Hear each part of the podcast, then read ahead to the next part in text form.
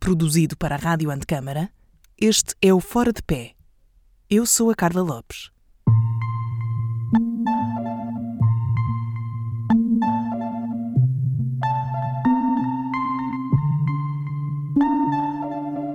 O ato criativo tem que ser um, um ato que tem que conter em si uma certa liberdade.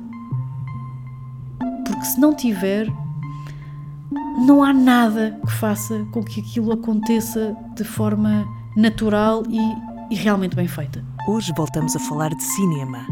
O nosso filme sonoro passa-se em Coimbra, num ateliê de arquitetura que é muito mais do que isso.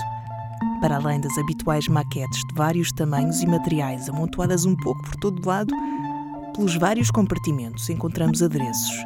Uma televisão antiga, móveis que não pertencem ali, claramente, telefones de disco e tecidos, metros e metros de tecido, preparados para construir mundos imaginários.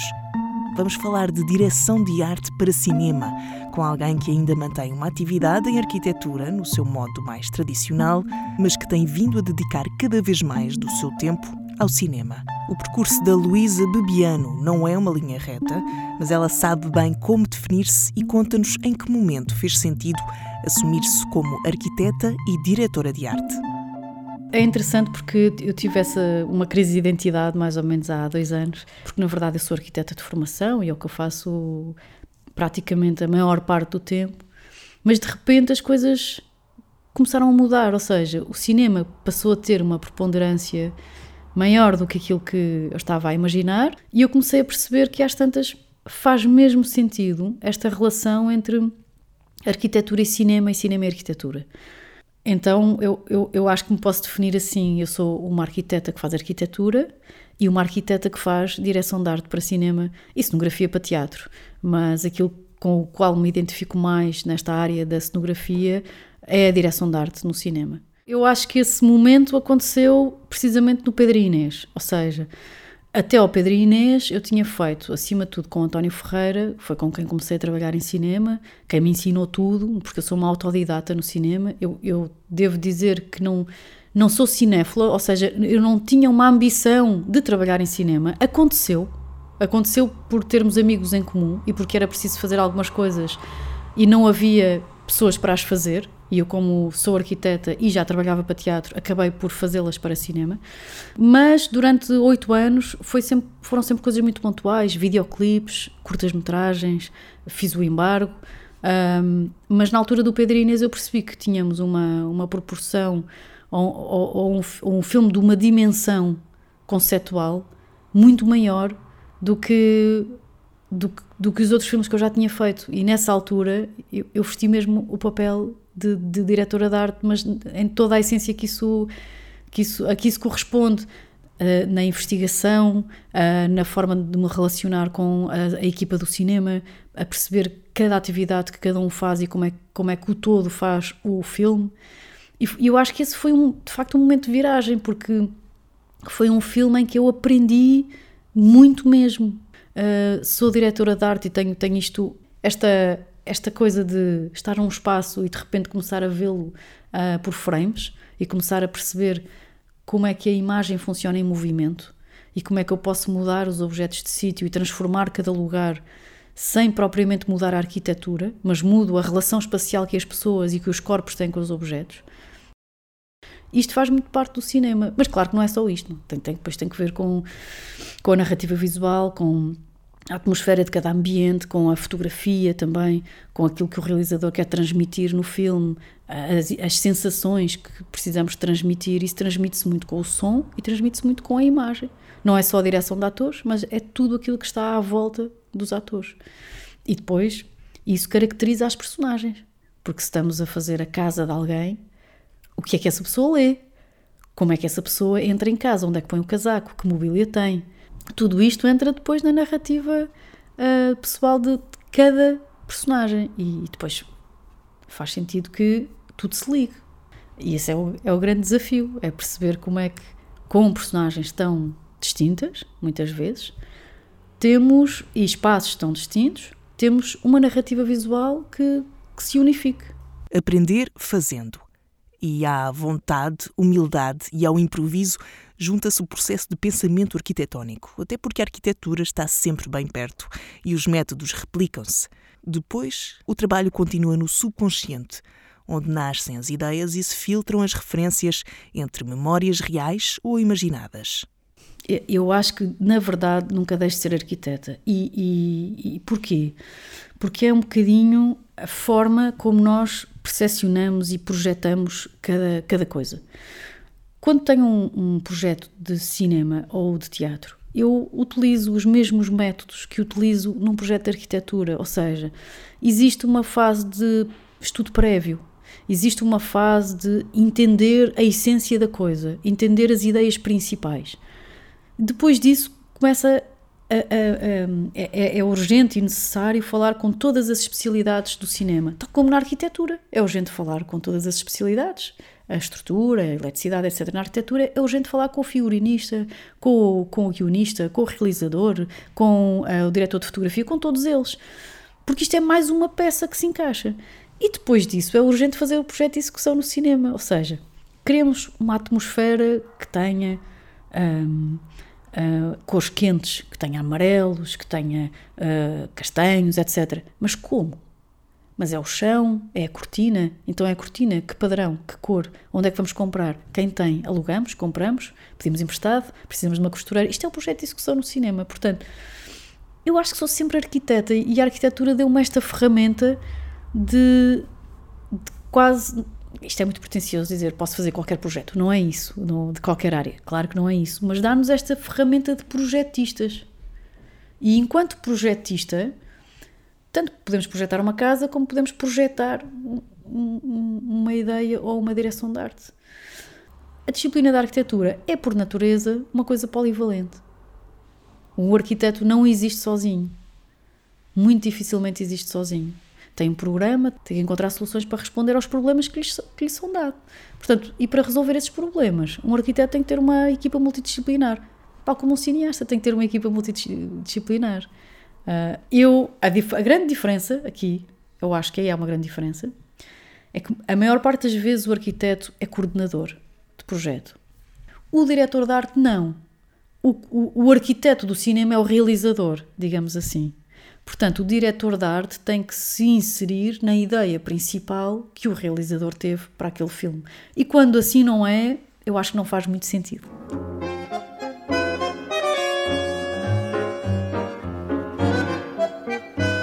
eu acho que há uma coisa muito importante que é uh, que eu acho que é importante referir, que é uh, o cinema é sempre imagem, imagem e movimento. E arquitetura não é, não é por necessidade uh, movimento. Ou seja, nós para percepcionarmos a arquitetura movimentamos no espaço, sim, mas podemos percepcionar a arquitetura de muitas outras formas. O cinema é sempre imagem e movimento, portanto, às tantas, uma das maiores influências que eu tive no cinema não foi tanto a arquitetura, mas foi mais a viagem. Porque na viagem nós estamos permanentemente em movimento. E foi esse movimento permanente, no comboio, no carro, onde for, que muitas vezes a música acompanha, em, em que eu percebo que a imagem em movimento pode ter uma narrativa. E, e essa talvez seja inconscientemente a minha maior referência. É o ato de viajar e, e as vivências que nós vamos tendo ao longo da vida. Uh, e muitas delas um, na primeira infância, sem querer. Uh, tanto, tanto, em arquitetura como no cinema, acontece muito eu querer um, uma determinada coisa, eu estar a visualizá-la e não saber exatamente onde ela é ou onde ela esteve nas minhas memórias. Mas essa imagem existe. E quando eu vou dissecá-la muito bem, eu percebo que estou a falar da sala de jantar da minha avó, por exemplo, ou que estou a falar da sala de estar da minha tia, ou que estou a falar da casa de um amigo, ou que estou a falar da viagem que fiz e quando fui a Marrocos entrei e vi aquele azulejo e era exatamente aquilo que eu queria. Nós, quando, quando vivenciamos as coisas, e a viagem é muito importante porque nós temos os sentidos sempre muito mais alerta, muito mais apurados. Eu não sei o que é que acontece, mas é, é incrível, não é? Há qualquer coisa em nós que, que, se modifica. Nós devemos guardar em muitas gavetinhas uma série de coisas que nós não, não sabemos que elas estão lá. Mas há uma altura, durante o processo de criação, em que elas vão abrindo. E, e muitas vezes, essa é a parte mais interessante da memória, é a alteração constante que nós fazemos às nossas memórias. Porque eu às vezes juro que uma coisa é de determinada forma, depois vou ver a fotografia que por acaso tirei, ou um livro que por acaso comprei e tem aquele espaço, e não é de todo. Eu acho que até neste sentido a, a ideia de memória e de buscar as coisinhas às caixinhas e até de copiarmos alguma referência que nós temos no nosso íntimo bem guardada é sempre uma cópia ficcionada. Porque nunca vai ser a realidade. Até porque nem existe só uma realidade, não é? Cada um percepciona a sua. Mas nem, nem sequer vai ser a realidade que eu percepcionei naquele momento, mas vai ser a memória que eu tenho da realidade daquele momento. Trabalhar num universo tão complexo, onde se está tantas vezes fora de pé, só podia ser terreno fértil para surpresas. E de certeza que houve muitas, mas esta é sem dúvida a maior de todas. É mentira. É, ment... é, é impressionante, mas é mentira, porque isto é, é antagónico, porque na arquitetura nós procuramos sempre a verdade pelo menos aqui no ateliê, procuramos muito a verdade. A verdade dos materiais, a verdade construtiva, o não esconder, o não falsear, se é soalha, é madeira, se é reboco, é reboco, se é plástico, é plástico. Não, não colocamos o material a fingir que é outra coisa. No cinema e no teatro, eu também não faço isso, ou seja, eu também não ponho um material a fingir que é outra coisa. Mas, principalmente no cinema, há uma grande mentira no meio disto tudo, porque nós conseguimos fazer um espaço que pareça enorme e é pequeníssimo. Nós conseguimos fazer um espaço grande a parecer pequeno. Nós conseguimos filmar um canto de uma casa a parecer a sala, a, a, um canto de uma sala a parecer a casa toda. Há um, um grau de mentira uh, muito grande aqui. Uh, a ilusão que se consegue dar do fora de campo, ou seja, dar a entender que há alguma coisa que existe fora daquilo que nós estamos a ver, mas efetivamente ela não existe porque ela não está lá. É incrível. E, e, isto acontece às pessoas que depois vão narrar o filme e vão dizer: não, naquela sala, depois ele foi buscar o rádio e até pôs o, o CD a tocar e, e, explicou que a música e tal. E eu digo assim: não. Ele não chegou a ir buscar o rádio e nem sequer pôs a música a tocar. A música apareceu subtilmente, eles falaram sobre aquilo. Não, não, não, não, foi, foi, foi, não foi. Mas no fora de campo estava subentendido que havia um objeto que ele fosse buscar. E, e, e isto é uma mentira fantástica, que é como é que nós podemos dar muito daquilo que não está. E na arquitetura isso não existe. Está, está, não está, não está. Esta é, é, a, grande, é a grande diferença. No início fez muita confusão e, e eu, no início, focava muito numa coisa, uh, para mim, isto nem nunca falei disto a ninguém, acho eu, que era toda a parafernália que está à volta daquilo que se filma. E é uma dança, porque tens quem pega na câmara, quem, por exemplo, empurra o carrinho da Dolly, quem pega nos cabos, quem foca. Tens quatro ou cinco pessoas para focares uma coisa. Portanto, tudo aquilo que acontece à volta do teu objeto principal, a maior parte das vezes é muito maior do que aquilo que tu estás a filmar. É o outro fora de campo, não é o fora de campo na narração, mas é o fora de campo técnico, é, aquela, é, é o backstage, no fundo são os bastidores. E, e no início isso fazia muita confusão. Mas claro que o objeto do cinema final é o filme, não é a performance, não, não é não é a altura da gravação. Isso é uma peça de teatro. É? E isso lá está. Isso é o que difere muito o cinema do teatro. O, teatro, por, por, por si só, é quase um, um plano de sequência contínuo. Abre a cortina e até fechar, ou até se apagarem as luzes, acontece tudo em plano de sequência e o, o, o observador está no lugar. No cinema, não. O observador deambula e anda por todo lado e sobe e desce e tal. Eh, estamos a falar de um teatro convencional, porque também há muitos teatros em que, em que já acontece o contrário, em que o público está na plateia, a plateia está no público, o público também anda pelos bastidores, etc. Mas estamos a falar de um teatro convencional, em que temos uma boca uh, de cena italiana, em temos um palco, em temos uma plateia convencional. Portanto, estas, estas três coisas são de facto muito diferentes. A arquitetura, o cinema e, e o teatro. O cinema, o cinema, mesmo o documental, está cheio de ficção. É, é muito interessante o, o, cinema documental, precisamente porque tem, tem ainda mais dicotomias, não é? Porque está a documentar algo, o, o, de ficção também está a documentar algo, mas nós sabemos que é mentira Partimos já desse princípio. O documentário não sabemos que é mentira, porque nós, nós partimos do princípio que tudo o que nos estão a mostrar é uma verdade. É verdade, porque estão a filmar e o que lá está não, não, não está sob efeitos especiais, mas é uma verdade direcionada, portanto, ficcionada sempre.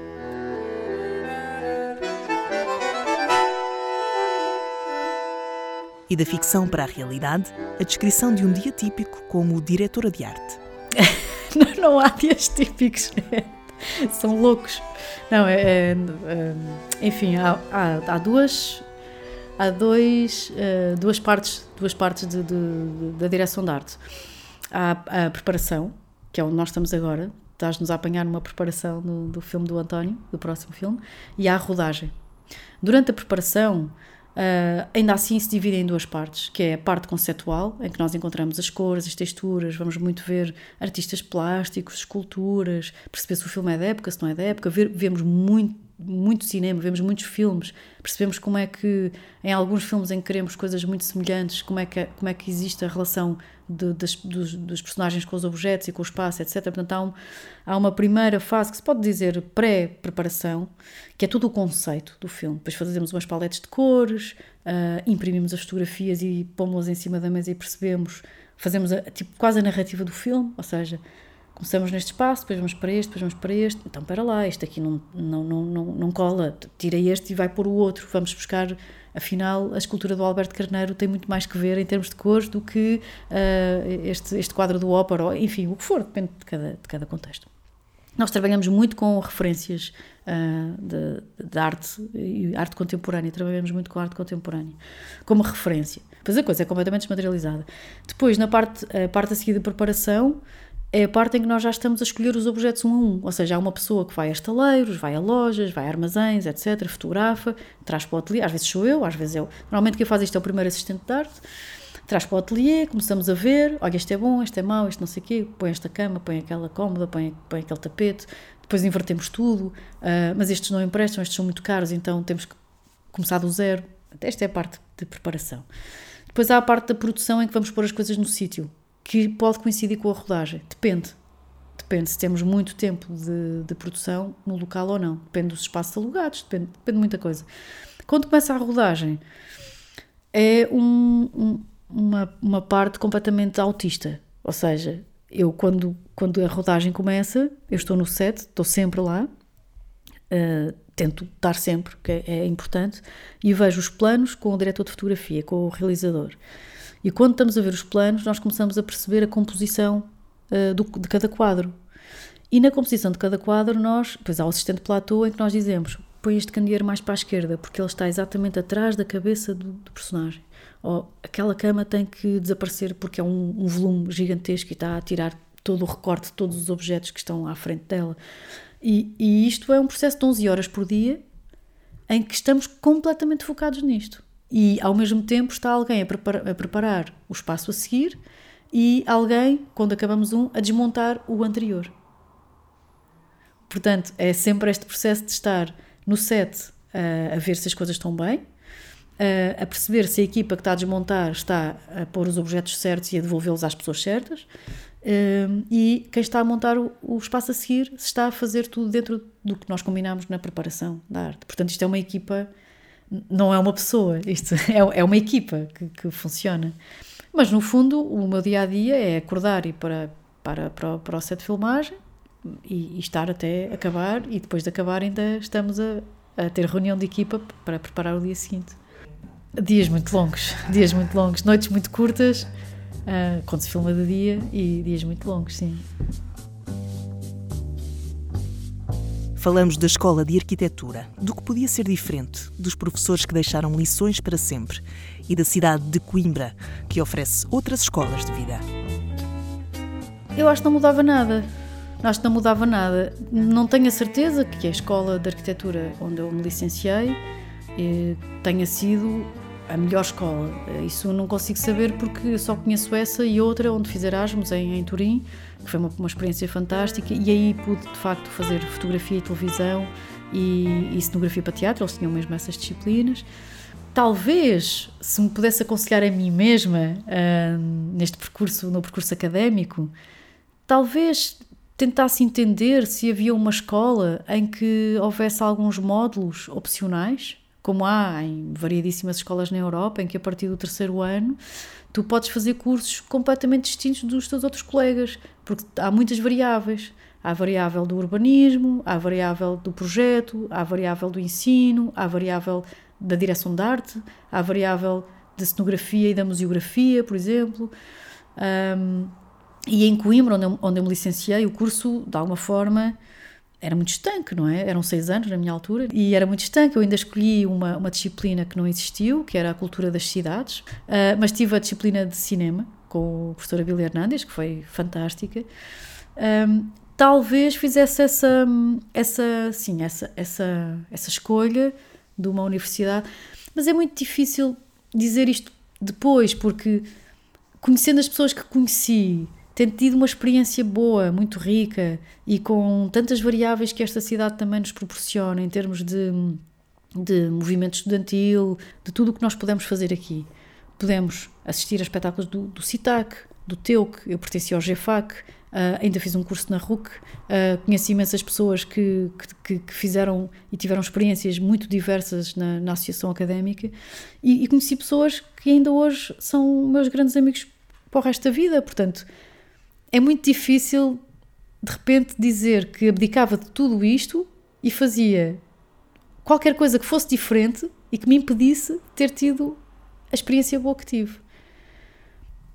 É muito difícil, mas de forma abstrata, se eu pudesse dizer, gostavas de ter tido módulos complementares uh, de disciplinas diferentes que não tiveste? Sim. E, e, outros professores? Também. Alguns, alguns, porque também houve professores que me marcaram imenso. Uh, e, que, e que eu até agora uh, continuo a encontrar neles uma, uma, uma admiração enorme e, e, uma mais-valia enorme por, por ter sido aluna. Eu posso dizer já duas pessoas que me marcaram muito, que foi José Gigante, às tantas marcou todas as pessoas da minha geração, uh, e o Paulo Varela Gomes. Portanto, não ter tido o professor Paulo Varela Gomes durante os anos que tive, às tantas tinha sido uma pessoa mais pobre. Agora dizem mas há melhor, se calhar, mas eu não conheço. Várias gerações de arquitetos em várias épocas diferentes fizeram escolhas parecidas, mas se calhar nem tanto. As oportunidades de hoje não são iguais às do passado, mas os arquitetos também não. Eu acho que hum, há duas coisas distintas aqui. Existe, existe no movimento moderno em Portugal alguns arquitetos extraordinários que se relacionavam já com algumas artes, eh, com a pintura, com a escultura, com, uh, com cinema, etc. Mas aquilo que nós vemos nesta geração é uma coisa diferente. Nós não estamos a falar de arquitetos que têm a oportunidade de desenhar os puxadores, o mobiliário, uh, de, de, de, fazer o desenho para um vitral, de fazer a cerâmica toda de, um, de uma cafetaria, etc. Não estamos a falar disso. Nós estamos a falar de pessoas que, tendo a formação de arquitetura, fazem coisas poderiam fazê-lo sem essa formação. Ou tendo outra formação porque a direção de arte não, não, não é necessário ser-se arquiteto para se fazer a direção de arte, ou tantas outras coisas. E eu acho que tem muito que ver com a nossa geração, acho que sim. Porque, vou falar do meu caso, eu comecei a fazer cinema porque não tinha trabalho em arquitetura na crise de 2008-2010. E isto apareceu precisamente numa altura em que eu estava a falar com um amigo e disse: Epá, eu, eu preciso de trabalho, ou então vou ter que emigrar, vou ter que ir para outro sítio, ir para um, um ateliê de arquitetura, o que for, porque eu não tenho trabalho aqui. Uh, eu faço o que for preciso. Portanto, fiz design gráfico uh, fi, e comecei a trabalhar no cinema. E ele disse-me: Ótimo, uh, vens, vens conhecer um realizador que é o António, ele vai fazer agora um videoclipe que se passa num teatro e tu vais fazer a cenografia para esse teatro, mas aquilo depois é filmado. E foi assim que eu comecei. E acredito que muitas pessoas tenham começado com esta capacidade e, e, e abertura de dizer eu preciso de trabalhar, eu faço o que for preciso dentro das minhas competências e capacidades. Portanto, abre-se um leque enorme uh, do, do, arquiteto na, na, vida profissional. E eu acho que isso é uma grande, grande, grande vantagem uh, na nossa formação. Como, como dizia no início, um arquiteto que tem uma formação de arquiteto projetista pode inserir-se em múltiplos projetos. Porque fazer projeto é uma coisa muito vasta. E tendo a capacidade de explorar, estudar, investigar, conhecer e pôr em prática, com a, humildade necessária, não é? De, de, de, de, tentar entender cada, cada disciplina, acho que, acho que é uma coisa muito geracional. E, e é uma coisa que eu já não vejo tanto nas, geração, nas gerações mais novas que começaram a trabalhar comigo agora. Agora já há um gap geracional muito grande, não é? Portanto, eu, eu já consigo ver uma, difer, uma diferença de, de, processo, ou seja, de forma de, de, estar e forma de fazer. E já noto diferença, ou seja, as, as coisas vão-se mudando, vão-se mudando. Essas pessoas são muito mais tecnológicas, uh, têm uma ligação muito, muito mais ligada a tudo o que é gadget, a tudo o que é uh, computação, software, etc podem ter mais dificuldade a fazer um improviso ou a fazer alguma coisa mais manual. Há diferenças, de facto, há diferenças. Uh, nós temos uma, a nossa geração, às tantas, tem muito esta, esta característica, que é abrimos uh, o nosso leque de, de experiências profissionais. E eu acho isso riquíssimo. Uma vez um professor disse-me que achava que isso era um disparate completo Uh, e, e, que eu não poderia fazer sequer duas coisas em, em, simultâneo, que era investigação e arquitetura e prática projetual. Já, já estamos já a falar disso, portanto, tinha e eu cheguei a pensar nisso, em várias coisas. Cheguei a pensar: não, vou só fazer cinema, não, vou só fazer arquitetura, não, vou só fazer investigação. E, e, e eu comecei a perceber que, às tantas, a riqueza de algumas pessoas, a minha, por exemplo, não quer dizer que seja de todas, é essa complexidade e é essa capacidade de relacionar temas.